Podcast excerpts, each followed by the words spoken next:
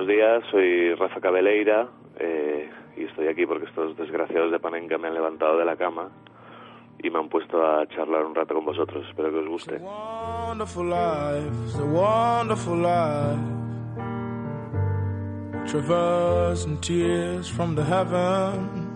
Dice Juan Villoro que los estadios existen para jugar a la magia.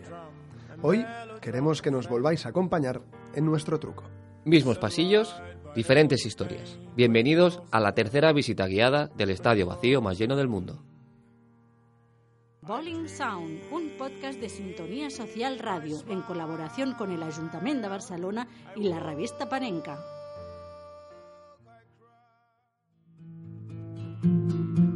Somos Marcel Beltrán Y Sergio Vázquez, y os vamos a guiar en este tercer tour por nuestro estadio.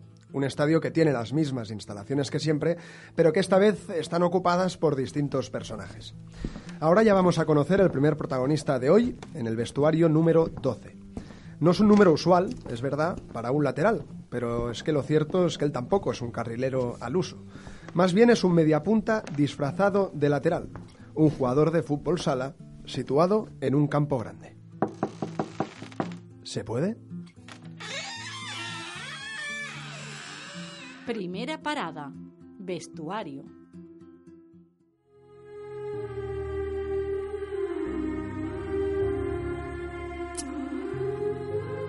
dice Roger Shuriak en su introducción a la entrevista a Marcelo, en la número 30 de Panenka, que el lateral del Real Madrid no es tan distinto al patrón de carrera de los brasileños. Fútbol alegre, adicción por el gesto técnico y facilidad para disfrazarse de extremo o media punta le retrata. Y tiene razón. Claro que detrás de ese libertinaje sobre el césped se esconde una infancia apocada y con falta de confianza que su abuelo llenaba. Si no hubiera sido por mi abuelo, explica Marcelo, habría dejado el fútbol. De hecho, Sergio, déjame que te cuente que el brazo derecho de Marcelo está enteramente dedicado a él con varios tatuajes. Tiene su cara, tiene su rostro e incluso tiene un coche que es el escarabajo con el que su abuelo le llevaba día sí día también a los entrenamientos. El abuelo, que se llamaba Pedro Vieira da Silva Filho, era el sustento de Marcelo cuando sus padres se separaron y falleció durante el pasado Mundial de Brasil, solo un día después de que la canariña se clasificara para las semifinales, que luego a la postre serían fatídicas. En 2014, Pedro ya podía descansar en paz, porque Marcelo ya sabía lo bueno que era. El primer fichaje importante llegó a la edad de 14 años. El Fluminense fue quien picó a la puerta de un abuelo y de un nieto que en realidad eran hinchas del Botafogo, pero que sabían que no podían rechazar una, una oferta como aquella.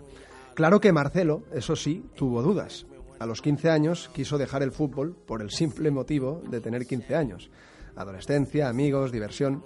Lo lógico, Sergio, lo que nos ha pasado Sí, a todos. no le podemos culpar de nada, pero él, por suerte, encontró una, una gran figura. Eso es. En el caso de Marcelo, allí estaba su abuelo, que fue el encargado de quitarle de un plumazo los pájaros de la cabeza. Creo que quizás la necesidad de esta alegría que hablábamos, que él necesitaba en su vida, la traspasó a la cancha. Eso, además sumado al hecho de venir del fútbol sala, hicieron de Marcelo un jugador total. En la pista pequeña aprendió a jugar y sobre todo a pensar muy rápido. Ahora ya solo necesitaba un campo más grande para correr toda la banda, para tener más recorrido, para explotar su creatividad. De 2, de 8 y hasta de 10. ¿Qué más da? Si él lleva el 12 en la camiseta, Marcelo no se casa con nadie. Y es que ni tan siquiera en el Real Madrid se ha convertido en un, en un lateral comedido.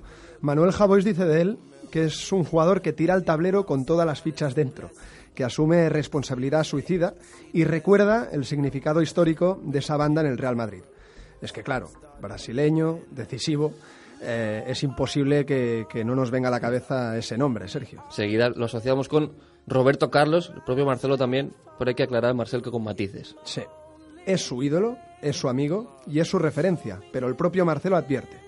Yo quiero hacer historia como Marcelo, no como el sustituto de Roberto Carlos. Ha sido demasiado grande, nunca habrá nadie como él. Y precisamente nosotros nos preguntamos, ¿no lo habrá?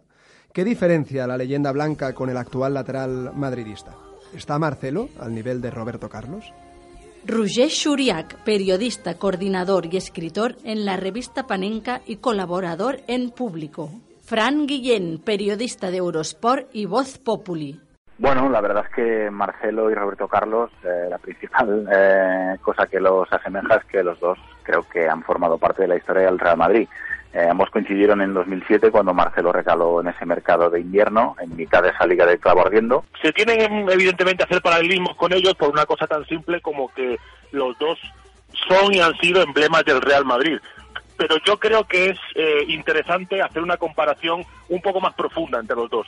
Eh, yo personalmente no soy un gran admirador de Roberto Carlos porque tiendo a pensar eh, que es de esos jugadores a los que el tiempo les ha hecho mucho bien. Y me explico. Creo que es un jugador eh, bastante más limitado de lo que muchos recordamos. Y futbolísticamente sí creo que a lo mejor Marcelo tiene un alma más de interior que la de Roberto Carlos. Roberto Carlos era un hombre que si bien también perdía un poco la posición y tenía esa vocación ofensiva que también eh, mantiene el, lateral actual del Madrid, pero creo que eh, le gustaba más llegar hasta la línea de cal y centrar, no tanto como Marcelo, que es más de, buscar la asociación. Yo hago una comparación y es que creo que eh, estamos hablando de una moto de trial, que es Marcelo, capaz de hacer muchos arabescos y de complicarse mucho más, frente a una superbike, que es Roberto Carlos. Creo que uno es todo potencia y el otro me ofrece una gama técnica mucho más amplia. Yo creo que Marcelo es un hombre que a la hora de incorporarse al ataque no solo cuenta con potencia, sino que cuenta con una técnica de jugador de fútbol sala. Es un hombre desequilibrante en el uno contra uno. Cada año es más importante e imprescindible en este Real Madrid y quién sabe si en unos años se puede decir, creo que ya con total justicia, que Marcelo ha superado a su ídolo. Y yo creo personalmente que es un jugador más valioso en su plenitud física que Roberto Carlos. Lo que pasa es que, claro, la gran duda con Marcelo es cuántos meses al mes vemos al Marcelo pleno físicamente. Pero ese Marcelo que está en su punto álgido, ese Marcelo que se encuentra en su peso, yo creo que es un jugador mucho más completo y mucho más desequilibrante eh, que Roberto Carlos que aún así, en fin, estamos hablando de dos eh, laterales absolutamente de élite y de dos piezas sin las que no se puede entender el fútbol brasileño contemporáneo.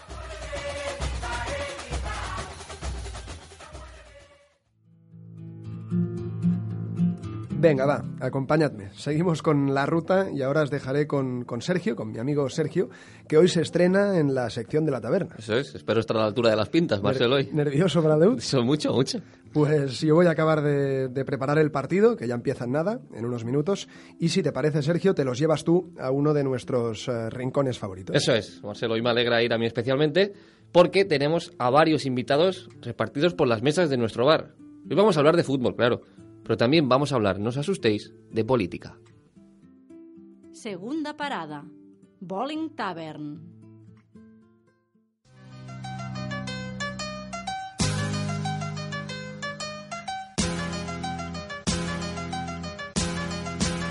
Hay personajes que te dejan huella, que durante un libro te agarras a ellos y que hacen que una novela valga la pena. A mí me pasó en la página 453 de Las Uvas de la Ira. Os lo voy a contar. Había un joven que quería saber qué era exactamente un rojo. Un maldito rojo, como se conocía en la época. Quizás había escuchado la palabra, claramente demonizada, pero él quería conocer su significado. ¿Qué son los malditos rojos? preguntó.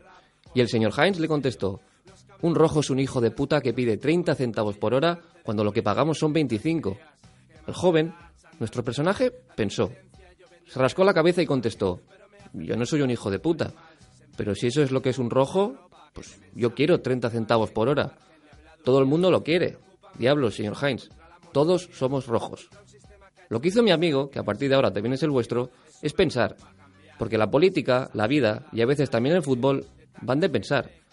Hoy tenemos esparcidos a tres protagonistas que nos trae Quique Peinado, por desgracia ausente en nuestro bar, pero sí que tenemos su libro, Futbolistas de Izquierdas, son jugadores que se salen del arquetipo de futbolista, y perdonad por la palabra, borrego. Ellos piensan, porque amigos, para ser de izquierdas hay que pensar. Mesa 1. Ma Livorno è una città, una città diversa da, dalle altre.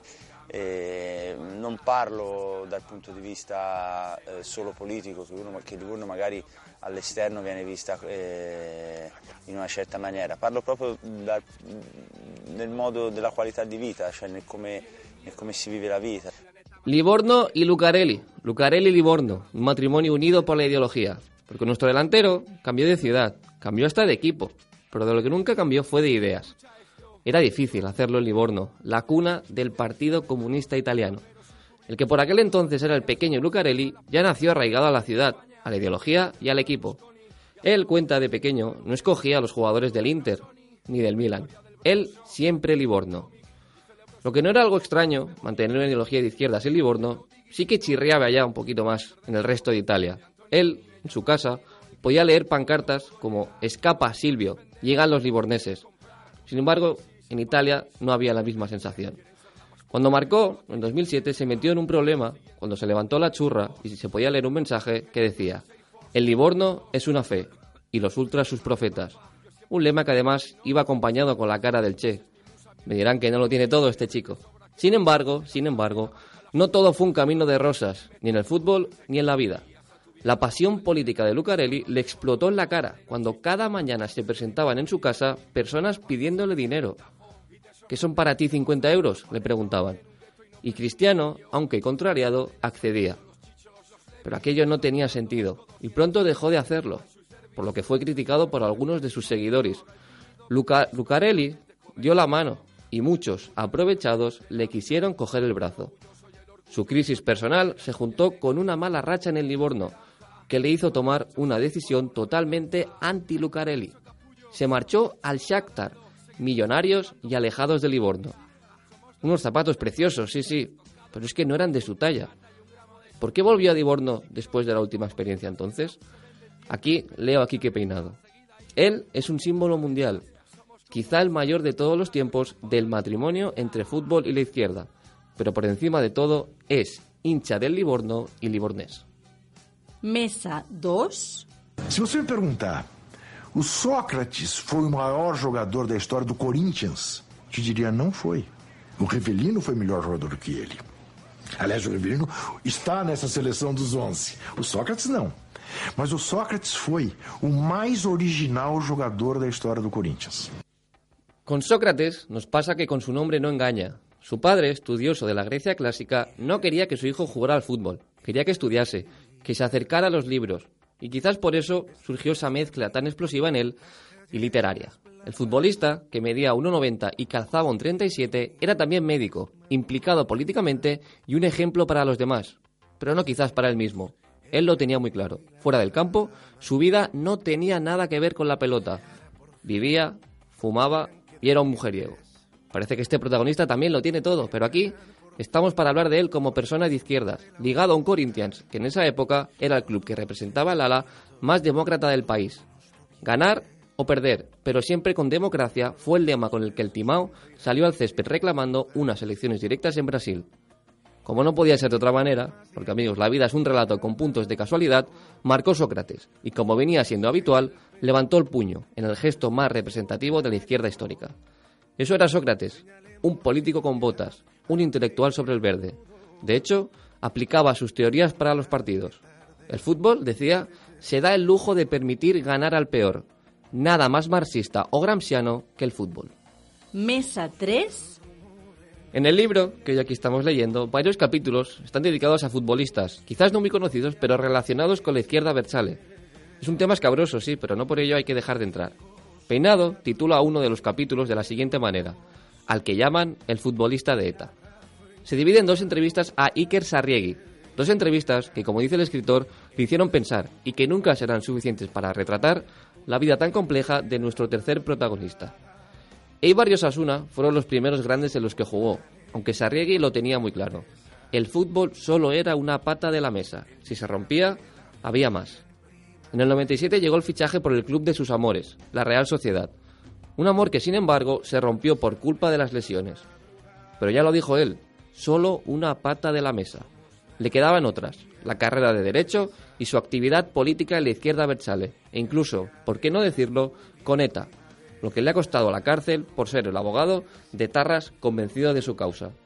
Ni yo soy un terrorista, ni los que tú dices que son terroristas lo son, le dices a Rey Peinado. Como dice el escritor, que cada uno juzgue si es o no un colaborador o integrante de ETA, que cada uno piense si es un revolucionario o un terrorista que fue futbolista. Leed su historia y pensad, porque volviendo a lo de antes, a lo del principio, de eso va la vida y la política y el fútbol, de pensar. Nuestro amigo, el del principio, se dio cuenta de que era de izquierdas solo por pensar. El día de la primavera.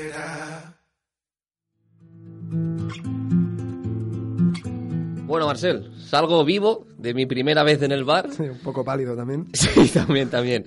Ya te dejo a ti que te estrenes, pues tú también te estrenas hoy en la sección del partido. Eso es, y a mí espero que no me puedan los nervios. En nuestro césped siempre decimos que los partidos duran más de 90 minutos, pero es que hoy es literalmente cierto. ¿Estáis preparados para la primera ronda de penaltis? Tercera parada. Césped.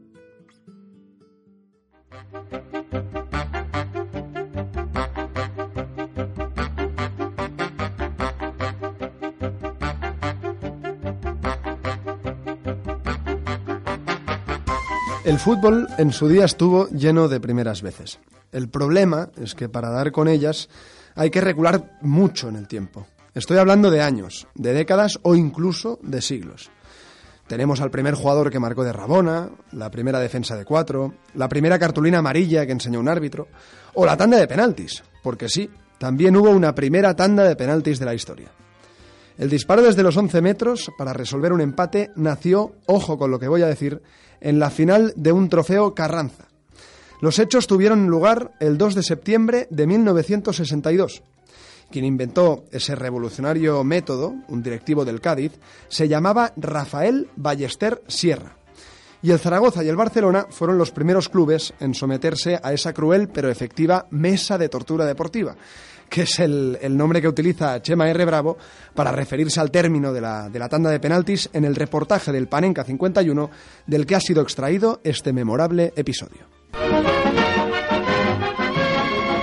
El Barcelona y el Zaragoza se enfrentan en el Estadio Municipal de Cádiz para disputar la final del octavo trofeo Ramón de Carranza. Catalanes y zaragozanos, después de haber eliminado al San Lorenzo de Almagro y al Inter, que son los otros equipos que han intervenido en la competición, empiezan el disputado y emocionante encuentro. Ya estamos todos. La noche cubre el cielo. En el césped, 22 jóvenes y un balón blanco, blanquísimo, que resalta sobre un césped seco y amarillento, como típico de verano. En la grada, 32.000 aficionados. Un éxito de entrada, desde luego. Y en los banquillos, cara a cara, dos viejos conocidos. César, que había sido goleador azulgrana durante la década anterior, es el entrenador del Zaragoza. Y a los mandos del club catalán está Kubala, quien precisamente fue excompañero de delantera de César en la ciudad condal. La contienda avanza igualada. La mejor calidad técnica del Barça se ve compensada por el brío y el esfuerzo desplegados por su contrincante aragonés. De modo que acabado el partido, el electrónico no se habrá movido del 0 a 0 inicial. Sí, efectivamente. Se abrirán entonces las puertas de la prórroga. Pero qué disgusto se llevan algunos. Los jugadores, agotados por el infructuoso esfuerzo, descansan sobre el terreno de juego antes de comenzar la prolongación reglamentaria del partido. En esta segunda fase, cada equipo conseguirá un gol, con lo que al final subsiste el empate.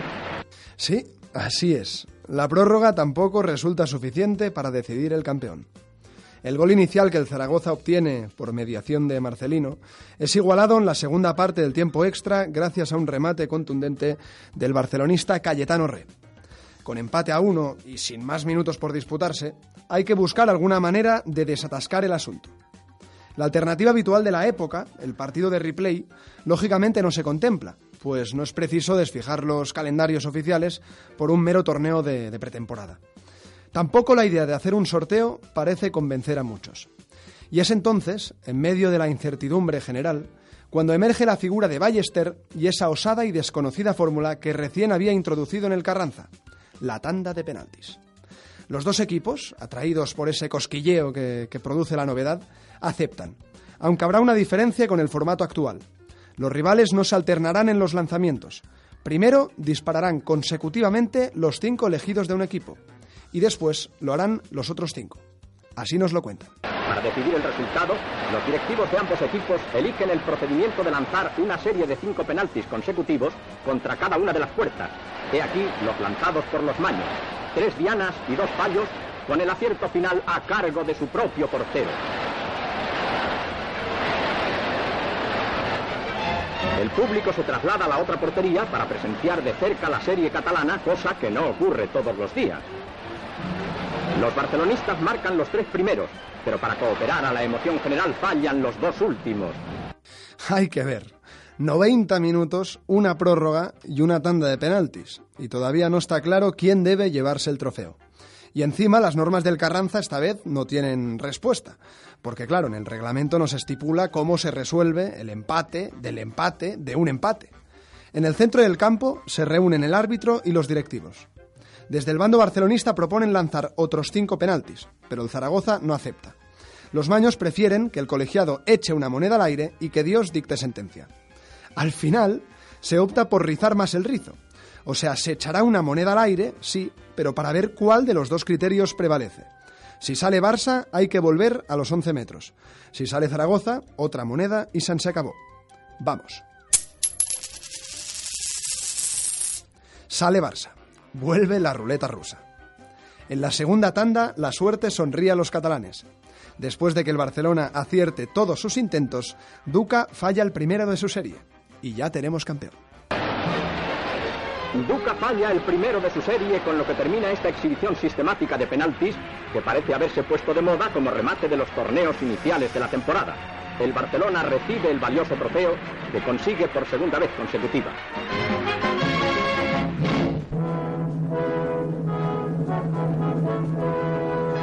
Y así es como acaba esta historia. Nadie lo hubiera imaginado en Cádiz aquella noche, pero a partir de entonces ese sistema de desempate seguiría acompañando para siempre al fútbol como su instante más dramático, apasionante e incierto. Para cerrar el telón del todo, tomamos como prestado uno de los párrafos que escribe Chema R. Bravo en su reportaje. Leo. En un deporte como el fútbol, construido de emociones salvajes, esa tanda de penaltis, esa suerte al aire, esa contienda al sol, ese cara a cara entre el rifle de un ejecutor y la agudeza de un portero, sería para siempre su máxima taquicardia.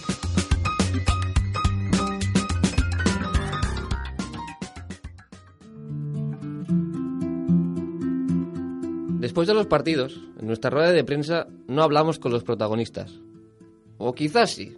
¿Quién puede ser más protagonista que un creador de relatos? Hoy aquí se sienta un gallego, culé y no. No es periodista. Y a decir verdad, no sabemos de cuál de estas tres cosas él se siente más orgulloso. Es de no creer. Pero venga, coged sitio, coged sitio, que la rueda de prensa está a punto de comenzar. Cuarta parada. Zona mixta. Rafa Cabeleira, escritor, articulista en El País, Jot Down y Diario de Pontevedra.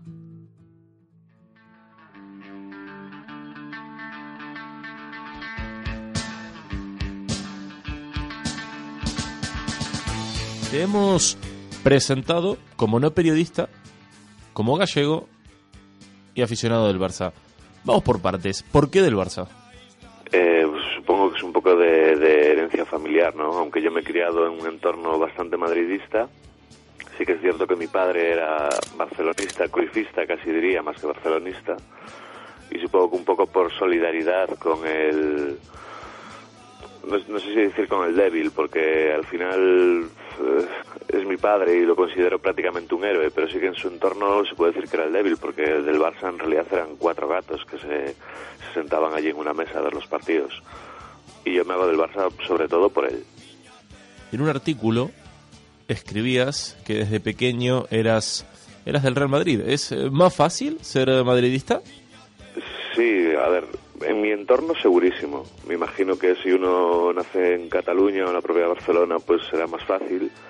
Pero un entorno de un pueblo gallego, de Ría, pequeño y sobre todo muy, muy madridista, lo sencillo sería ser del Madrid. Pero bueno, lo sencillo no siempre es lo, lo más bonito, ¿no? Lo que más satisfacciones te da y haber cogido el camino del Barça y después acabar viviendo la época dorada de ese Barça, que en realidad yo creo que muy pocos nos la imaginábamos, pues también tiene, tiene su punto. Con Cruyff y sobre todo con Guardiola cambia la autoestima culé. ¿Por eso divides a los entrenadores entre Guardiola y los otros? Bueno, un poco... Eh, con Guardiola podría decir que tengo, no voy a decir una relación, una relación especial. Eh, Guardiola ya era mi futbolista favorito. Entonces ya hay un punto de admiración que es muy difícil de borrar. Cruyff, por ejemplo, era el futbolista favorito de mi padre. Creo que de ahí también se, se hereda un- una parte de esa admiración. Y evidentemente el Barcelona cambia con Cruyff y ya rompe todos los moldes co- con Guardiola. El final de la época de Guardiola, eh, Rafa, coincide con la gestión Rossell y Bartomeu, con la que eres especialmente crítico. Dices que lo del, eso de que el Barça es más que un club es sin duda la más maravillosa de las mentiras y que el Barça en realidad es el listo que, que se ha saltado las reglas. Sí, eh, yo creo que cualquier culé que se precie como tal no debería estar demasiado orgulloso, no sé si decir de esta época, pero sobre todo de la directiva que está gestionando esta época, ¿no? Esta misma semana nos acabamos de se acaba de oficializar el acuerdo con la fiscalía por la que el club pasará a tener antecedentes penales como cualquier criminal, mientras que los gestores que montaron toda esa operación que fue el fichaje de Neymar se van a quedar exonerados y no sé, a mí me extraña desde lejos, me extraña que, que todo esto no haya saltado por el aire, por los aires y que el, el socio se haya puesto más serio y haya exigido más responsabilidades. Toda esta gestión que acabamos de comentar ahora también lleva detrás una cúpula de, de periodistas afines a los intereses de esta misma junta que casualmente, y volviendo al tema anterior, son los que le dan más cera a Guardiola.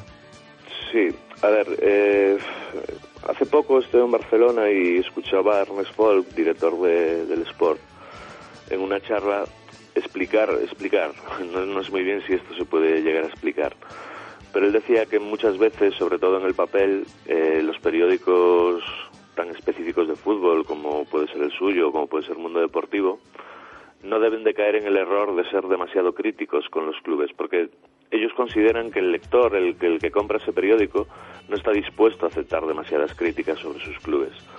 Entonces entramos en un círculo un poco vicioso de que el periódico cuenta lo que el lector quiere contar, el club tiene muy claro qué quiere transmitir, los periódicos hoy en día tampoco tienen un acceso como tenían antiguamente a muchísimas fuentes de los clubes que le cuentan cosas, entonces se hace todo como, como muy cerrado y muy viciado, ¿no? Y cuando eso pasa, pues, eh, pues eh, nos encontramos cosas eh, como las de ahora, que a un ídolo como Guardiola, que todo el mundo, voy a decir una barbaridad, pero casi debería besarle los pies, pues nos encontramos con que es probablemente el entrenador más contestado y, y casi diría más odiado de la historia del Barcelona, que es un poco delirante, pero yo lo, yo lo veo así. Por cosas eh, como esas, ¿vos no sos periodista? Sí, a ver, eh, siempre digo que no me gusta mucho que me llamen periodista, para empezar porque en realidad yo no soy periodista, yo no he estudiado periodismo y, y le tengo bastante respeto a la gente que sí lo ha hecho y a la gente que, que de verdad ama esta profesión. Y yo al fútbol o a los medios me acerco desde una visión pues un poco alejada, ¿no? Eh, tampoco es que yo hable específicamente sobre fútbol, o sea, utilizo un poco el fútbol como excusa para hablar de otras muchas cosas. Os habéis juntado un grupo de escritores que concebís el fútbol como relato. Tallón, Javois, o por ejemplo tú mismo. Sí, a ver, de- yo creo que la literatura es tan amplia que sería un poco ridículo pensar que, que en ella no iba a haber cabida para el sitio, ¿no? Aunque sea solo un pequeño cajoncito. Y yo creo que nos hemos juntado ahí una, no solo desde Galicia, yo creo que esto es mucho más amplio y se podría, se podrían dar muchos nombres.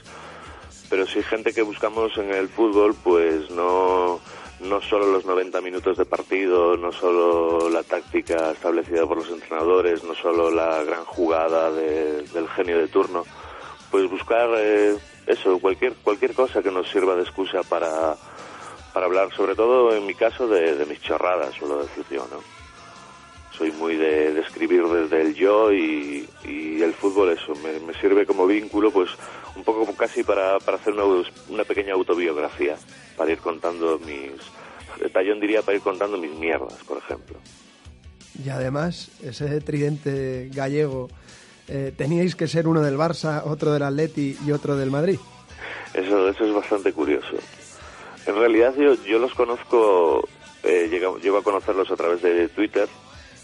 Yo me reconozco que por entonces todavía ni siquiera era un gran lector.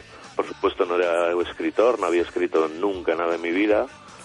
Y una noche pues quedamos los tres para cenar, nos conocimos y ahí me empezó a picar un poco el gusanillo de si no podría yo dedicarme a lo mismo que estos dos gandules. Y bueno, pues el intento se ve que no ha salido tan mal y mira, así tenemos uno de uno, uno con cada bandera.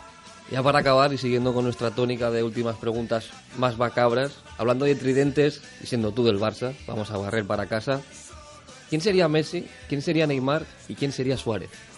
A ver, yo creo que seguramente diría que Messi sería Javo o Javo sería Messi por una sencilla cuestión de, talento natural, ¿no?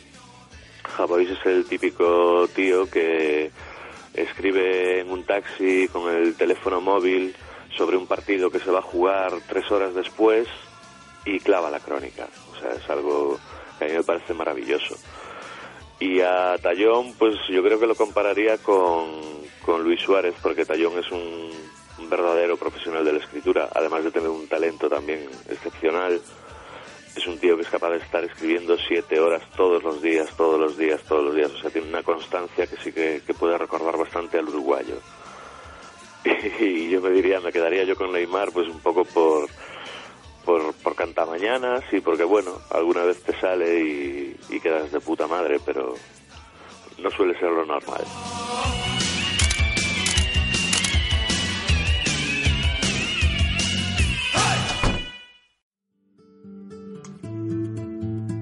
Al acabar los encuentros, los jugadores no solo están cansados en lo físico, sino también psicológicamente. Pero es que hay veces que ni siquiera descansan en verano, en el turbulento mercado de fichajes. Vamos a hacer dos preguntas rápidas. ¿Munitis en el Racing o en el Real Madrid? ¿Cabeza de filas en un equipo pequeño o infantería en un equipo grande? Quinta parada, enfermería, con Felipe Yahue y Julián Bruscantini.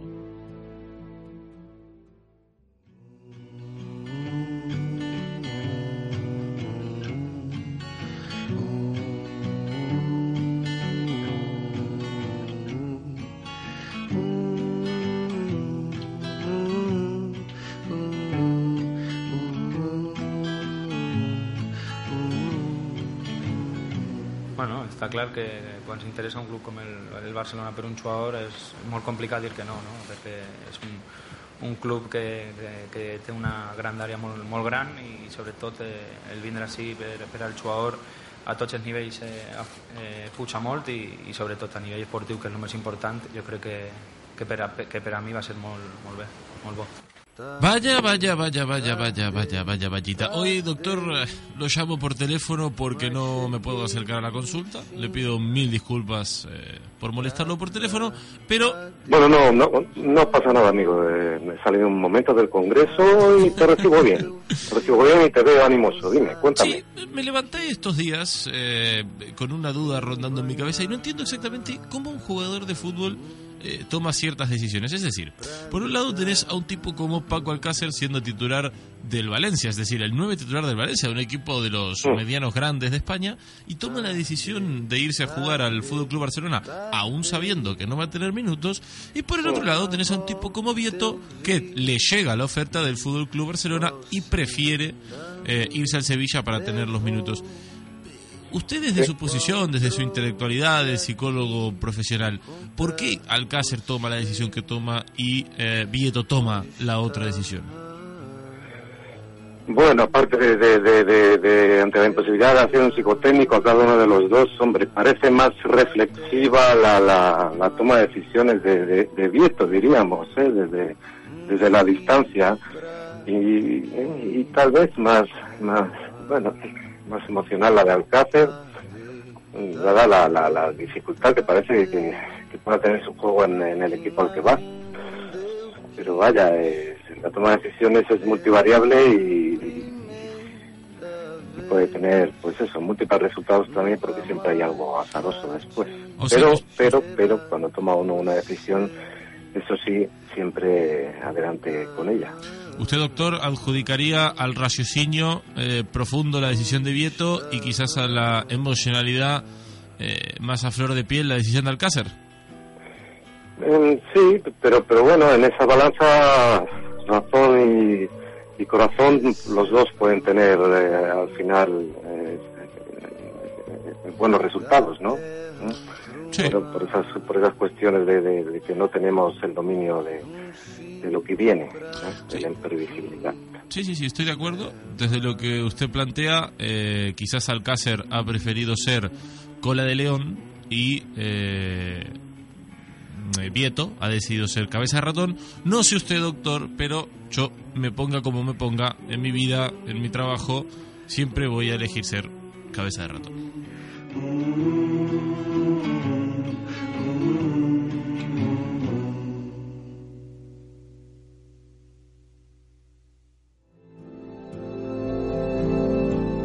Nos dirigimos a la última parada del tour de hoy, empezamos a recoger los bártulos y nos vamos fuera del estadio, donde se juntan físicamente cultura y fútbol, revistas, periódicos, libros y ojo, ojo porque hoy también se junta especialmente el periodismo, porque el fútbol se escucha, pero el fútbol también se lee. Última parada, el kiosco.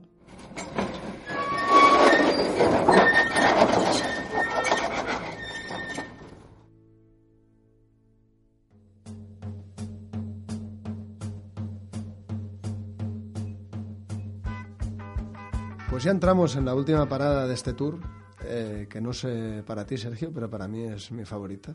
Donde nos calmamos un ratito. Eso es. Estamos en el kiosco. Aquí tenemos, entre muchas otras cosas, el libro de futbolistas de izquierdas de, de Quique Peinado.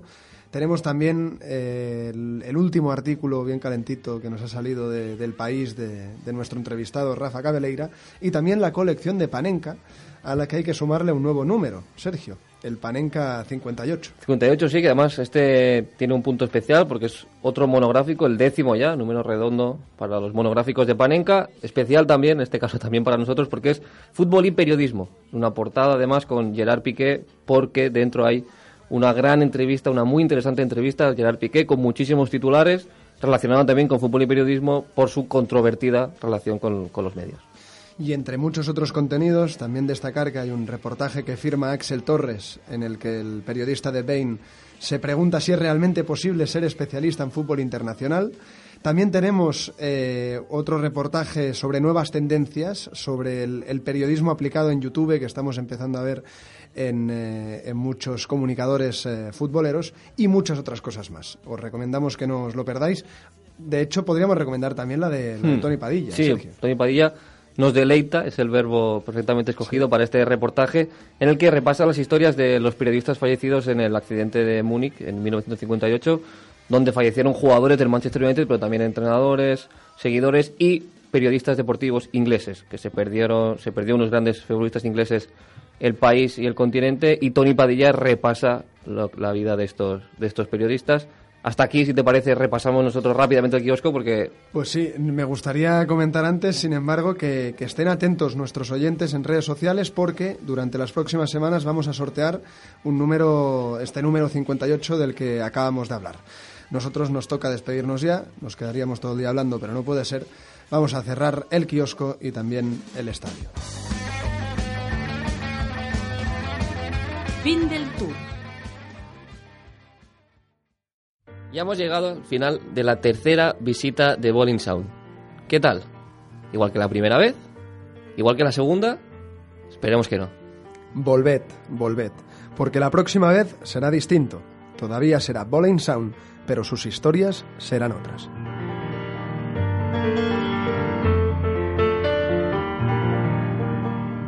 Eh, pues mi primera gran experiencia en un estadio eh, iba a contar que fue el día que unos amigos de mis padres me llevaron a ver al Celta, creo que jugaba el Valencia. Y sobre todo me acuerdo de que, no me acuerdo de casi nada, me acuerdo sobre todo de, del camino al estadio, porque el que nos llevaba era un auténtico tarado de los coches y íbamos haciendo prácticamente rally de aquí a Vigo pero yo creo que lo que tengo más marcado es mi primera mi primera vez en el Camp Nou, ¿no? que es prácticamente como la primera vez con, con una mujer. Y recuerdo que fue un Barça Real Sociedad pitado por Soriano Ladrén y en el que marca Jocodro el empate a poco del final, que también ya es triste que uno de los pocos goles que veas de Meo Codro en el, en el Camp Nou sean precisamente con otra camiseta, ¿no?